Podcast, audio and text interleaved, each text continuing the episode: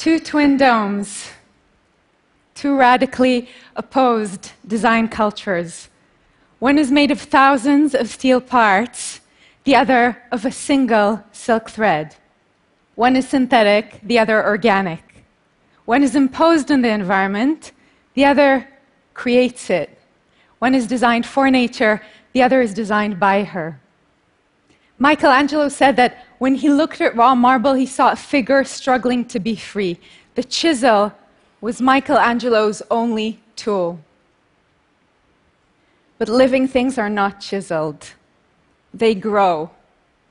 And in our smallest units of life, our cells, we carry all the information that's required for every other cell to function and to replicate. Tools also have consequences. At least since the Industrial Revolution, the world of design has been dominated by the rigors of manufacturing and mass production. Assembly lines have dictated a world made of parts, framing the imagination of designers and architects who have been trained to think about their objects as assemblies of discrete parts with distinct functions. But you don't find homogeneous material assemblies in nature. Take the human skin, for example. Our facial skins are thin, with large pores.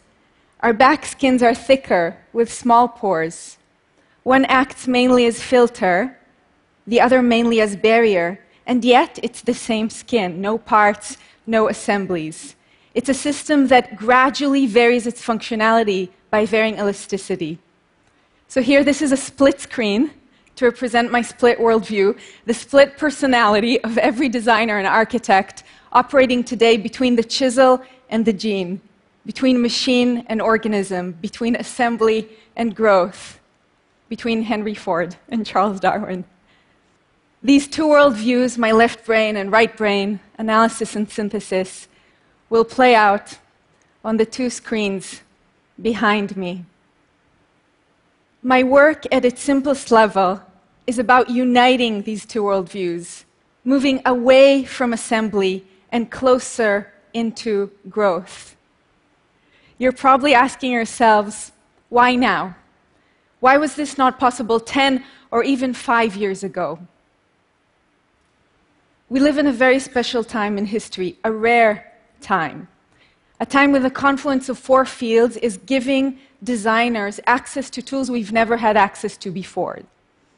These fields are computational design, allowing us to design complex forms with simple code, additive manufacturing, letting us produce parts by adding material rather than carving it out, materials engineering, which lets us design behavior of materials in high resolution, and synthetic biology, enabling us to design new biological functionality by editing DNA. And at the intersection of these four fields, my team and I create. Please meet the minds and hands of my students.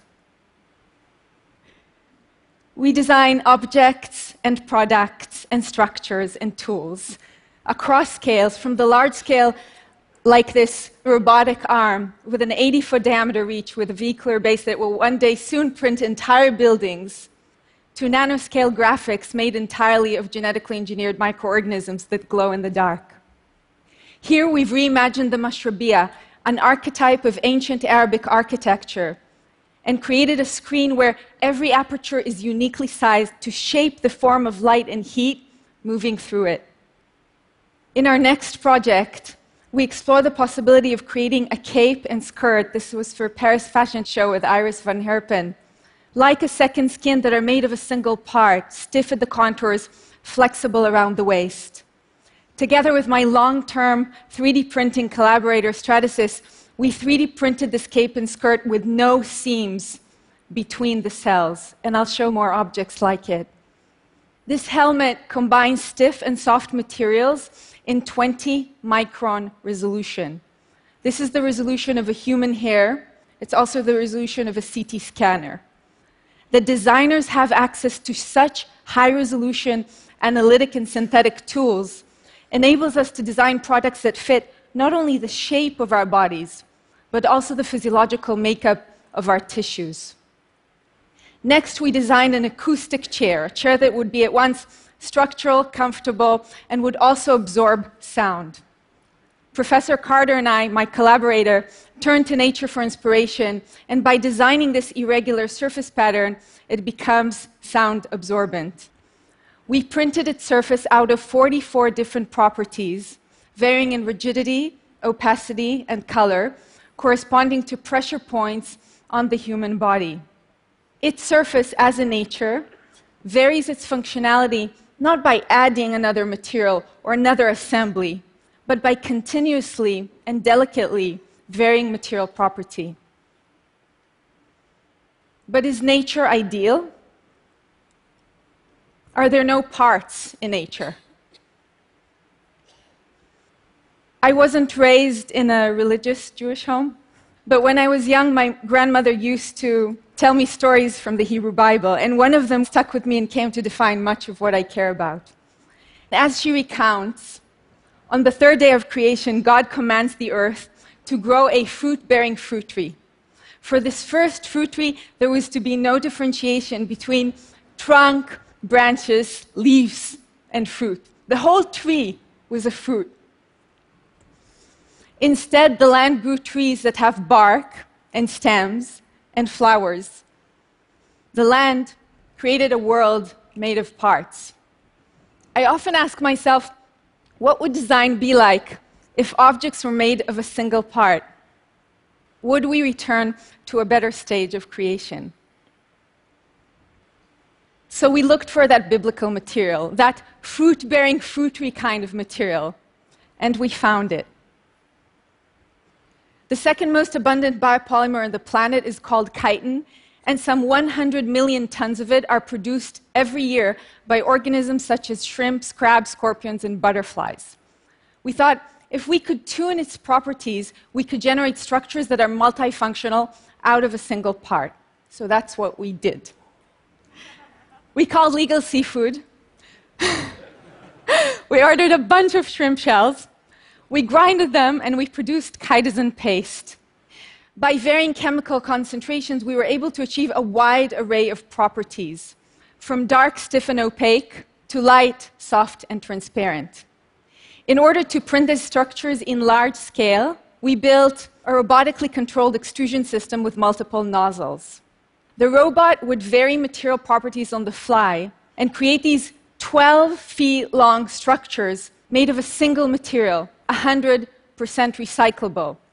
When the parts are ready, they're left to dry and find a form naturally upon contact with air. So, why are we still designing with plastics? The air bubbles that were a byproduct of the printing process were used to contain photosynthetic microorganisms that first appeared on our planet 3.5 billion years ago, as we learned yesterday. Together with our collaborators at Harvard and MIT, we embedded bacteria that were genetically engineered to rapidly capture carbon from the atmosphere and convert it into sugar. For the first time, we were able to generate structures that would seamlessly transition from beam to mesh, and if scaled even larger, to windows. A fruit bearing fruit tree. Working with an ancient material, one of the first life forms on the planet, plenty of water, and a little bit of synthetic biology, we were able to transform a structure made of shrimp shells into an architecture that behaves like a tree. And here's the best part for objects designed to biodegrade, put them in the sea and they will nourish marine life. Place them in soil and they will help grow a tree. The setting for our next exploration, using the same design principles, was the solar system. We looked for the possibility of creating life sustaining clothing for interplanetary voyages. To do that, we needed to contain bacteria and be able to control their flow. So, like the periodic table, we came up with our own table of the elements new life forms that were computationally grown, additively manufactured, and biologically augmented. I like to think of synthetic biology as liquid alchemy. Only instead of transmuting precious metals, you're synthesizing new biological functionality inside very small channels. It's called microfluidics. We 3D printed our own channels in order to control the flow of these liquid bacterial cultures. In our first piece of clothing, we combined two microorganisms. The first is cyanobacteria. It lives in our oceans and in freshwater ponds. And the second, E. coli, the bacterium that inhabits the human gut. One converts light into sugar, the other consumes that sugar and produces biofuels useful for the built environment. Now, these two microorganisms never interact in nature. In fact, they never met each other. They've been here engineered for the first time to have a relationship inside a piece of clothing. Think of it as evolution not by natural selection, but evolution by design. In order to contain these relationships, we've created a single channel that resembles the digestive tract that will help flow these bacteria and alter their function along the way. We then started growing these channels on the human body, varying material properties according to the desired functionality. Where we wanted more photosynthesis, we would design more transparent channels. This wearable digestive system, when it's stretched end to end, it spans 60 meters. This is half the length of a football field and 10 times as long as our small intestines. And here it is for the first time, unveiled at TED, our first photosynthetic wearable, liquid channels glowing with life inside a wearable clothing. Thank you. Mary Shelley said, We're unfashioned creatures, but only half made up. What if design could provide that other half? What if we could create structures that would augment living matter? What if we could create personal microbiomes that would scan our skins, repair damaged tissue, and sustain our bodies? Think of this as a form of edited biology. This entire collection, Wanderers, that was named after planets, was not, to me, really about fashion per se, but it provided an opportunity to speculate about the future of our race on our planet and beyond, to combine scientific insight with lots of mystery, and to move away from the age of the machine to a new age of symbiosis between our bodies, the microorganisms that we inhabit, our products, and even our buildings. I call this material ecology. To do this, we always need to return back to nature. By now, you know that a 3D printer prints material in layers. You also know that nature doesn't. It grows, it adds with sophistication. The silkworm cocoon, for example, creates a highly sophisticated architecture, a home inside which to metamorphosize. No additive manufacturing today gets even close to this level of sophistication. It does so by combining not two materials, but two proteins in different concentrations. One acts as the structure, the other is the glue or the matrix holding those fibers together. And this happens across scales. The silkworm first attaches itself to the environment, it creates a tensile structure, and it then starts spinning a compressive cocoon. Tension and compression, the two forces of life, manifested in a single material. In order to better understand how this complex process works, we glued a tiny earth magnet to the head of a silkworm, to the spinneret. We placed it inside a box with magnetic sensors, and that allowed us to create this three dimensional point cloud and visualize the complex architecture of the silkworm cocoon. However, when we placed the silkworm on a flat patch, not inside a box, we realized it would spin a flat cocoon and it would still healthily metamorphosize. So we started designing different environments, different scaffolds, and we discovered that the shape, the composition, the structure of the cocoon was directly informed by the environment. Silkworms are often boiled to death inside their cocoons. Their silk unraveled and used in the textile industry. We realized that designing these templates allowed us to give shape to raw silk without boiling a single cocoon. They would healthy, healthily metamorphosize, and we would be able to create these things. So we scaled this process up to architectural scale. We had a robot spin the template out of silk and we placed it on our site. We knew silkworms migrated towards darker and colder areas. So we used a sun path diagram to reveal the distribution of light and heat on our structure. We then created holes or apertures that would lock in the rays of light and heat, distributing those silkworms on the structure. We were ready to receive the caterpillars. We ordered 6,500 silkworms from an online silk farm. And after four weeks of feeding, they were ready to spin with us. We placed them carefully at the bottom rim of the scaffold. And as they spin, they pupate, they mate, they lay eggs, and life begins all over again, just like us, but much, much shorter. Bucky Fuller said, The tension is the great integrity. And he was right. As they spin biological silk over robotically spun silk, they give this entire pavilion its integrity. And over two to three weeks, 6,500 silkworms spin 6,500 kilometers. In a curious symmetry, this is also the length of the Silk Road. The moths, after they hatch, they produce 1.5 million eggs. This could be used for 250 additional pavilions for the future.